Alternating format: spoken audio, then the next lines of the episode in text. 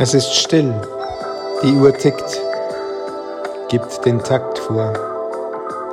Ihr Smartphone zeigt ein anderes Gesicht. Sie wischt es weg. Kiras Halluzinationen sind wie ein digitales Wachkoma. Sie bewegt sich wie eine Comicfigur. Die ersten Schritte, die ersten Bewegungen. Könnte jemand die Welt anhalten? Sie würde aussteigen. Es umgibt sie ein gewisser Zauber. Keine Lehren. Ist sinnlos. Sie ist gefangen in existenzieller Einsamkeit. Sie hält nichts vom Sinn für Rhythmus.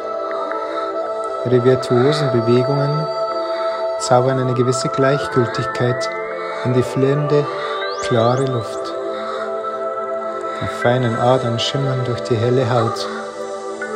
Doch wann hört das auf? Es kreist der Schmerz im Kopf immer wieder neu. Die Bilder laufen ab. Der Film ist ein Blockbuster. Ein tödliches Video.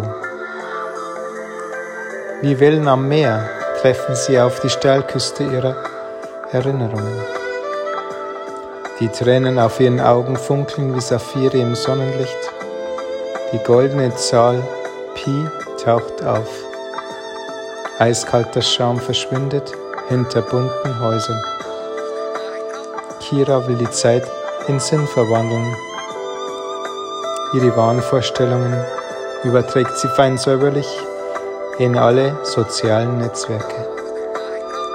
Ihr digitales Spiegelbild ist wunderschön Makellos sitzt Kira da, in einem lila Seidenkleid, die fast gläsern wirkenden Beine, die fragilen Arme, das schmale Gesicht, die pistazienfarbenen Augen. Alles scheint perfekt. Nur ihre Seele schreit nach Liebe, nach Sex, nach dem Gewissen. Kick. Sie wendet ihren Blick ab vom leuchtenden Bildschirm der wie eine altertümliche Höhensonne sein blaues, fahles Licht auf ihre purpurroten Lippen wirft, die dadurch noch sinnlicher wirken.